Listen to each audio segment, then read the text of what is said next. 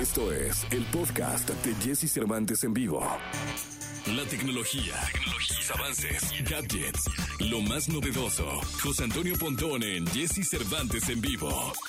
Martes, martes 13 de abril del año 2021 y está con nosotros para hablar de tecnología como es costumbre, eh, el hombre que se habla de tú con los coches eléctricos, eh, el querido José Antonio Pontón. ¿Cómo estás, Pontón? Bien, bien, todo muy bien. ¿Tú qué tal? Aquí regresando de una prueba de manejo espectacular. Sí, cuéntanos, an- antes de, de- de pasar al tema, que es esto de Neuralink, eh, platícanos de cómo te fue y qué probaste. Sí, bueno, este fue una buena experiencia.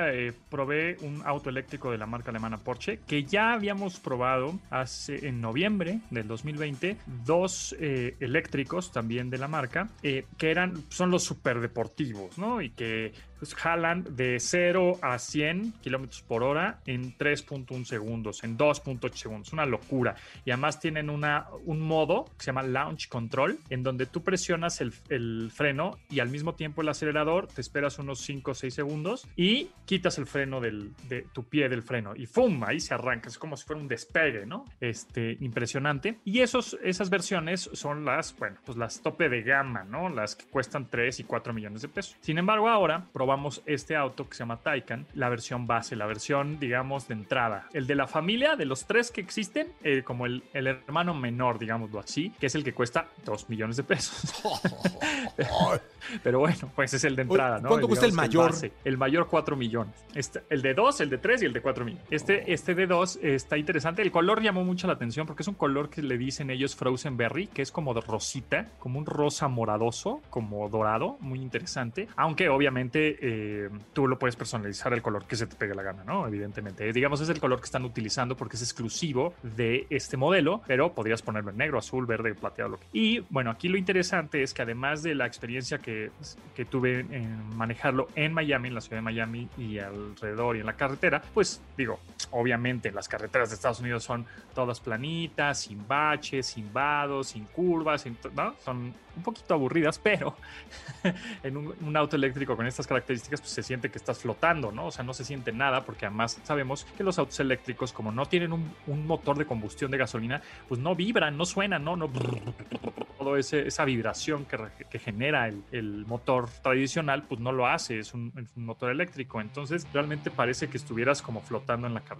Eh, confort, bueno, pues todas las, las este, eh, comodidades que tiene el auto, definitivamente. Pero aquí lo interesante es cuánto te da autonomía. ¿Qué es la autonomía? Lo que te puede dar de kilómetros por carga, es decir, cuánto te dura la batería. Que es uno de los detalles de 100%. los coches eléctricos hoy en día, ¿estás de acuerdo? Exacto, que por eso Tesla pues ha, eh, ha, ha vendido muchísimos autos y es la automotriz, la firma automotriz pues más valiosa del planeta porque hace unas autonomías, es decir, la batería le dura, puede durarle 500 kilómetros, ¿no? Que es como si fuera un tanque tradicional de gasolina. Aquí también está interesante, este, este auto Taycan tiene una autonomía de 410 kilómetros, entonces eso ya se oye bastante atractivo. Sin embargo, todo influye el cómo es el manejo. Es un poco como la analogía de los teléfonos celulares. Ah, pues ¿cuánto te le dura la pila a tu teléfono? Ah, pues un día. No, pues es que a mí, tengo el mismo, pero a mí me dura cinco horas. Ah, bueno, porque seguramente tú estás utilizando la cámara todo el tiempo, estás grabando video en 4K, estás jugando videojuegos, le, con- le conectaste un chorro de dispositivos de manera inalámbrica Bluetooth, ¿no? Entonces, obviamente, gasta, tienes el GPS activado todo el tiempo y entonces gasta más energía. Es un poco lo mismo con los coches. Si le metes a toda velocidad y estás acelerando a cada rato y estás de subida, por ejemplo, ¿no? El aire Este, acondicionado, el, estás usando aplicaciones del tablero, todo eso eh, baja la gasta batería. batería. Entonces, en promedio, 410 kilómetros puede hasta durar un poquito más si es que vas de bajada, porque tiene este frenado regenerativo. Toda esa fricción y esa energía que se está generando este, al, al bajar, pues eh, se acumula otra vez en las baterías. Entonces, bueno, eso está interesante. Pero lo más interesante de todo y lo que me llamó la atención es cómo va a ser el futuro de la carga, porque la pregunta número uno que siempre eh, hacen cuando estamos hablando de autos eléctricos es: ¿y si me quedo sin batería a la mitad de la carretera, qué hago? ¿O en dónde cargo? Bueno, sabemos que en México la infraestructura no es la mejor, sin embargo, ahí está empezando. Ya hay muchos centros de carga en centros comerciales. eh, En puntos carreteros incluso, ¿eh? Por ejemplo, uno de los problemas que tienen los coches acá en México, los eléctricos que hay en México en el mercado, es que ninguno llega a Guadalajara. Son 534 kilómetros. Pero, por ejemplo, hay uno que es el kilómetro 118 que está... eh, pasandito Marabatío. Eh, no es cierto, antes de llegar a Marabatío, entre Atlacomulco y Marabatío. Y ahí hay cargas, hay como 10 cargas de Tesla. Y ahí puedes llegar y lo cargas. En Morelia también puedes llegar a cargar. O sea, sí te dice los coches en dónde vas a poderte parar y cuánto tiempo te vas a poner. Pero no hay un solo coche que llegue a Guadalajara o a Monterrey de una. De un jalón, claro. Y este, sí, eso, eso está interesante, los centros de carga, porque además, así como cuando vas a una estación de gasolina, una gasolinería, y tienes la verde o la roja, ¿no? La de tantos octanos o la de noventa y tantos octanos, y depende, si es más cara y más barata y pues, tiene más potencia tu coche, etcétera. Bueno, es un poco lo mismo en los centros de carga. Tuvimos la oportunidad de, de acercarnos como un tipo centro comercial, que ya sabes que los estacionamientos de los centros comerciales en Estados Unidos son abiertos todos, ¿no? Un terrenote, ahí con los con, las líneas pintadas para que te estacionen. Entonces ahí estaban los centros de carga. Tenías un centro de carga de 150 kilowatts y otro de 350 kilowatts. ¿Qué quiere decir eso? Que el de 150 es más lento, es decir, vas a estar ahí una hora hasta que se cargue, este, no sé, un 40%, un 30%. Y con el de 350 kilowatts, pues la carga es más rápida, ¿no? Lo vas a conectar y en 10 minutos vas a tener un 20%. ¿Y cuánto cuesta?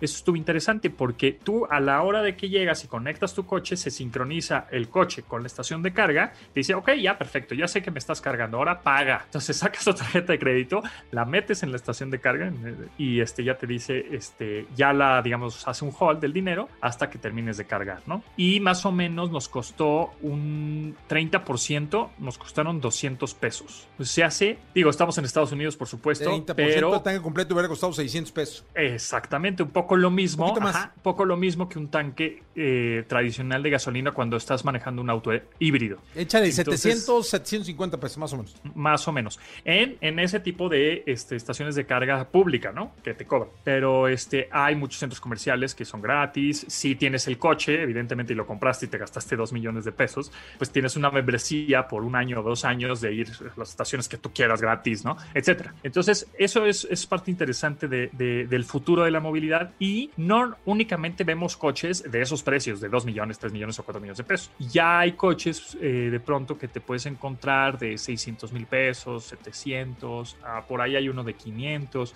etcétera. Entonces, pues definitivamente hacia allá vamos. Es increíble manejar un auto eléctrico. No sé si estás de acuerdo conmigo, pero cuando estás manejando un auto eléctrico o un auto híbrido, ya no tienes ganas de manejar un auto de combustión tradicional.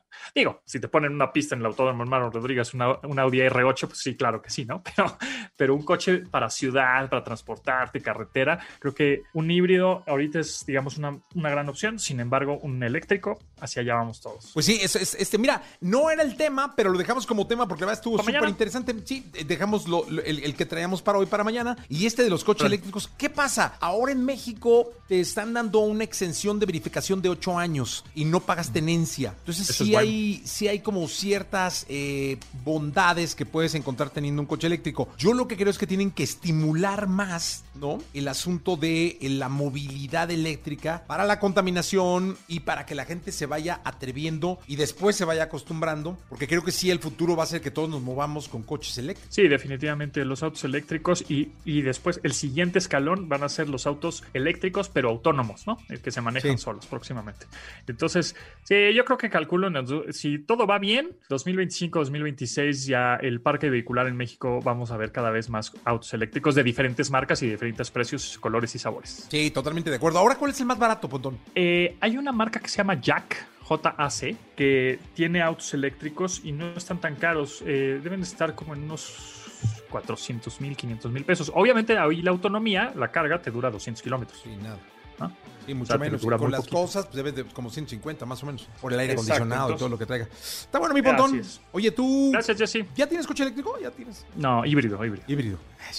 Pero quisiera, quisiera un eléctrico, ¿eh? Eso, muy bien, y, y, un Taycan, pues digo, ¿no? Ah. Está buenísimo. Porsche, pues, ¿por qué no? La productora de regalo te lo va a mandar. Venga, dos milloncitos de pesos, productora. ¿Qué te cuesta nada, hombre? Hombre, esta quincena del amor. Lo que traes en la cartera. Gracias, Pontón. Gracias. Hasta mañana. Escucha a Jesse Cervantes de lunes a viernes de 6 a 10 de la mañana por Exa FM.